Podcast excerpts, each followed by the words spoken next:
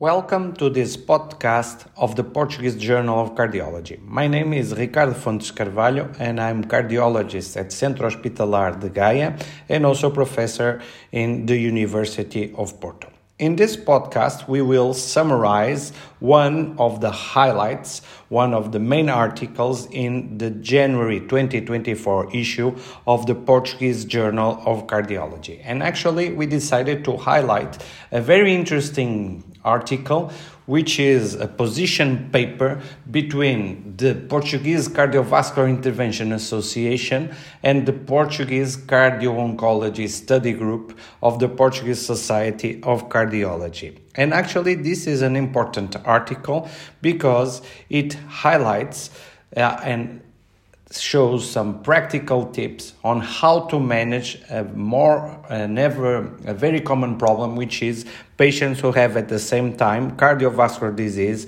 and uh, oncology problem. And there are five things that i would like to highlight in this article. First the connection between cardiology and oncology. We know that Many cancers and cardiovascular disease have common pathophysiological pathways such as smoking and diabetes, but we also know that in both areas the new therapies have allowed a very significant reduction in the mortality of both diseases.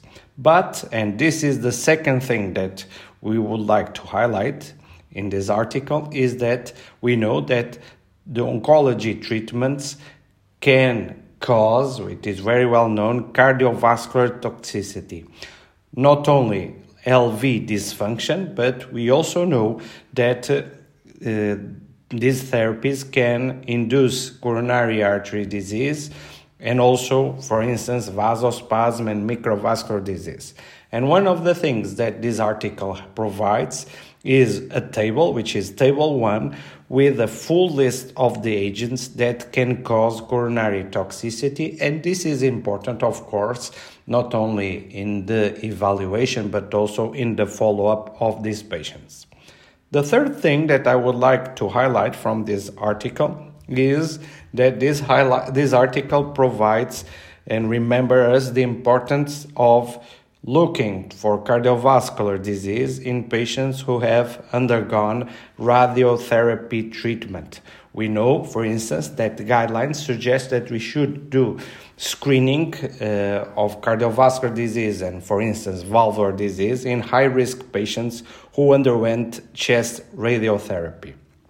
The fourth thing that it, I think it is interesting in this article is that it provides and it has a very nice figure on strategies that we can implement to reduce the risk of coronary toxicity, to reduce the burden of coronary artery disease in patients who are undergoing uh, treatment for an oncology problem. And it, you have in this article a very interesting figure too, which shows how we should do to reduce the burden of this coronary toxicity, which involves an initial evaluation assessing the cardiovascular risk profile of the patient. Then it is important to risk stratify the patients according to the type of chemotherapy and the risk that the chemotherapy has, inducing or not coronary artery disease, and the article also provides some strategies to reduce the burden of coronary artery disease in these patients, such as aggressive control of cardiovascular risk factors, such as using prophylactic anti-anginal drugs in some patients, so it's either antiplatelet therapy in some patients. So several practical tips on how to manage patients with oncology problems to reduce the risk of coronary artery disease. The final two things that I would like to highlight in this article first is uh, several details regarding the particularities of the revascularization strategies in patients with cancer. And the main idea is that when you need to revascularize or not a patient with cancer, the importance of an individual approach to decide if the best therapy for this patient is conservative treatment, if the therapy is PCI or if the patient needs surgery. And it is also provided in this article several technical and practical aspects on how you should do, for instance, a PCI in a patient with cancer. So, very useful information for our clinical practice.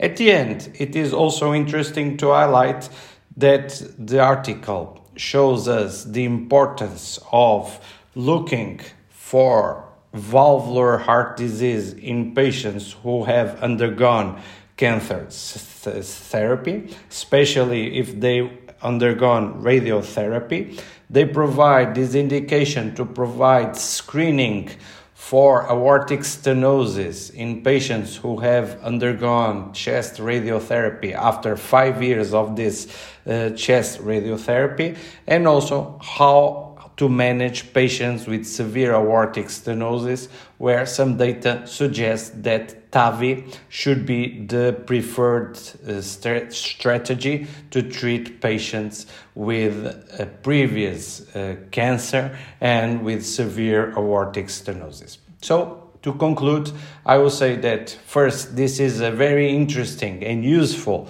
article for our clinical practice.